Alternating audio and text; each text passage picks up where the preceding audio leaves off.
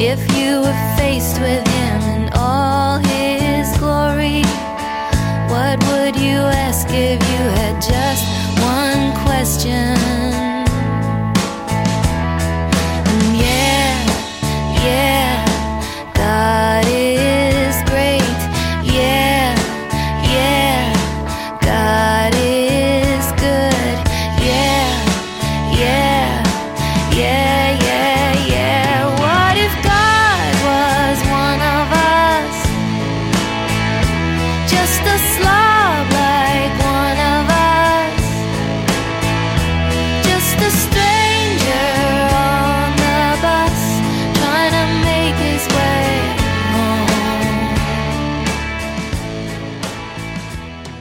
En la escuela con Nuria, pues vamos a ir al desastre, al desastre del año, lo que llevamos de año, que es el terremoto gigante, eh, súper devastador, que ha asolado Turquía y Siria, la zona fronteriza entre ambos países. Eh, concretamente nos vamos a ir a Siria, que es donde nadie va, porque si habéis podido ver todas las noticias que están saliendo y todos los repos que están saliendo y los felices rescates que nos alegramos muchísimo, por supuesto, son todos turcos. Eh, nada sabemos de la parte siria.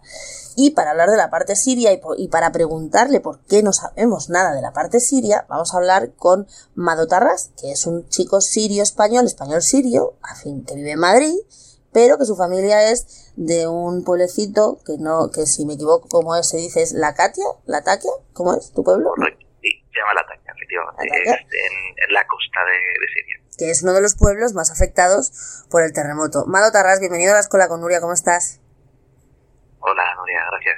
Eh, la verdad es eh, más triste y eh, imposible. Se cumplen, la- se cumplen ahora 100 horas de, del desastre. Eh, ¿Cómo te enteras? ¿Has podido hablar con alguien? ¿Cómo está tu gente? Lo primero, ¿qué, qué es lo qué es lo que has sabido hasta ahora? efectivamente cinco días, hoy es el quinto día de, de esta devastación. Eh, estaba despierto eh, la madrugada del lunes, que en, en Siria eran las 4 y 20, 4 17 minutos, y aquí eran las 2 17 y estaba ya a punto de irme a dormir. Y de repente eh, estaba leyendo eh, mensajes de algunos amigos diciéndome socorro, socorro, y yo digo, ¿qué, qué, qué pasaba? Y decían, en, como en plan en árabe, ya lo que es una expresión que, que, que Ujú. Dios mío, ¿qué es lo que ha pasado? Y no sabía qué ha pasado, entonces empecé a llamar, eh, obviamente a mi hermano, el que, que está con mi madre en casa, nadie cogía el teléfono, Porque tu hermano y tu madre están allí. Están en la Taquia, efectivamente, Ujú. viven en, en Siria. Y cuando ya me habían cogido el teléfono, ya eran como 20 minutos más tarde, eh, y estaban en la calle, eh, eh, con la lluvia cayendo, con todo el frío cortante que hacía esa, esa madrugada. Y me comentaron que, que tuvieron que salir corriendo de casa porque pues, bueno, se despertaron con un terremoto, bajaron con su ropa de, de dormir prácticamente. Ajá. ¿Cómo son las condiciones ahí ahora? ¿Qué te están explicando? ¿Puedes hablar con ellos o qué te llega? Pues, ¿qué quieres que te cuente? Es, es muy complicado, ¿no? O sea, primero la comunicación. Eh, ten en cuenta que la Taquia, que es una de las ciudades que, verdad, que no es una de las ciudades más sufridas por la guerra a nivel de destrucción, pero sí que a nivel de deterioro de servicios, sí. Entonces no hay electricidad, son 30 minutos al día la electricidad. Eh, cuando 30 tienes- minutos al día de electricidad. Sí, cuando tienes ahí conexión de internet, pues muchas veces no tienes carga al móvil, cuando tienes batería en móvil no tienes conexión a internet y, y es complicado. Lo que, lo que queremos saber un poco es, claro, tú te, te- supongo que hay más gente de tu pueblo, de la zona, fuera por ahí, intentando ayudar, porque entiendo que la primera pulsión es, ¿qué hago yo para ayudar a mi gente? ¿No? Eh, ¿Qué está pasando con eso? Porque estamos viendo un despliegue de ayuda humanitaria en Turquía gigante, maravilloso, perfecto. Pero también estamos viendo, como todo el mundo dice, que en Siria no está llegando nada. Pero son 300 kilómetros, o sea, es una frontera, no, no, no, no es que estemos hablando de distancias gigantes. ¿Por qué no está llegando nada? ¿Qué es lo que pasa para que Siria no reciba nada? Porque no ha recibido nada de ayuda humanitaria. A ver, eh, en general, eh, lo primero hay que saber que Siria prácticamente está bastante dividida por diferentes grupos y fuerzas.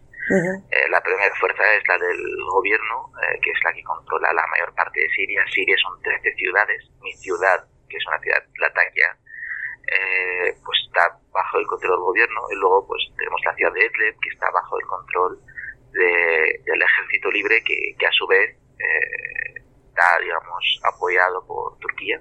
Y el gobierno está apoyado por Rusia, por Irán y otras fuerzas locales. La geopolítica mundial, vamos efectivo. Entonces, la zona donde está controlada por el gobierno eh, no le llegan ayudas eh, hasta hoy en día, eh, más que lo que ellos intentan comunicar, o sea, ellos, los medios intentan comunicarnos que ya hay unas donaciones increíbles, pero yo solamente conozco, digamos, la versión de mis amigos, mis familiares y mi círculo de contactos en la ciudad del ataque y también de Alepo porque es la ciudad donde yo estudié.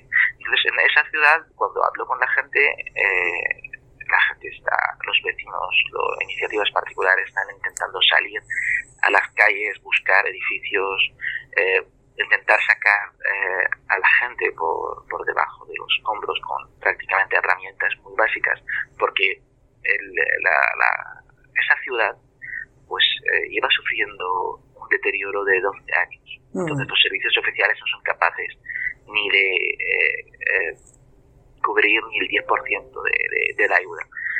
Eh, entonces, las ayudas internacionales a la Taquia, si tienen que llegar, solo pueden llegar por medio del gobierno, mediante el gobierno de, de Siria. Y las ayudas internacionales que están llegando a Idlib, que es o el norte de Siria, como lo llamamos normalmente, están llegando mediante pues, el apoyo de Turquía, cascos blancos, que también Idlib es una de las ciudades que, más ha sufrido por eh, desplazados internos que hayan tenido que ir a Idlib por la guerra. Y, al menos sabemos que eh, no puede meter ninguna organización las ayudas por la puerta de Babelava, que es uno de los pasos fronterizos donde tienen que pasar los camiones porque ha sido destruido prácticamente eh, por el terremoto que, sufrimos hace entonces, nadie está llegando por unas cosas y por otras, porque es una zona rebelde, porque no es una, porque es una zona del gobierno, porque la zona que llega, la ayuda que llega a Turquía no se la reparten por la zona que controla Al-Assad, porque es del gobierno, porque está apoyado por los rusos, y aquí estamos apoyados, y el otro está apoyado por la OTAN. Así que unos por otros, nada, no ha llegado nada. Eh, hasta este momento eh, todos mis amigos red de contactos me confirman que no que no hay ayudas. Eh, y todas las ayudas son iniciativas particulares. Entonces pero cuando me dices iniciativa particular es la gente que ha ido la que está aquí con sus manos sacando el combro sí la gente cocinando llevando la cocina por ejemplo puede poner un ejemplo muy rápido las mezquitas han abierto sus puertas para que la gente que duerma dentro alguna persona que tiene un poder adquisitivo más que otra, pues compra un poquito más de, de diésel para encender los generadores de electricidad para dar luz a esas mezquitas, porque antes se encendían solo durante el rezo, en las iglesias. Eh, ahí se refugia la gente. Pero claro, estamos hablando de cinco días, cinco días de personas que salieron realmente por debajo del escombro, muchos de ellos. Entonces, condiciones de higiene pues son muy bajas. Eh, hoy en día me acaban de confirmar que hay brote de cólera. Claro, si no habrá ni agua. Sí, no hay, no hay, o sea, no se puede ducharse, no hay agua, no hay electricidad, eh, es, es una situación realmente eh, muy complicada y es muy difícil de poder dar apoyo y ayuda a todas esas personas solo por un eh, servicio deteriorado por, 12 años de guerra, que es en este caso el servicio oficial del gobierno de, de, en la ciudad de Latakia. Y los problemas, porque tú me hablabas antes de que la gente que está ahí fuera estáis intentando organizar, estamos en eso, ¿no? Eh, los típicos crowdfunding, ¿no? Para, para recoger fondos y para mandarlos para allá, pero te estás encontrando problemas con eso también. La verdad que sí.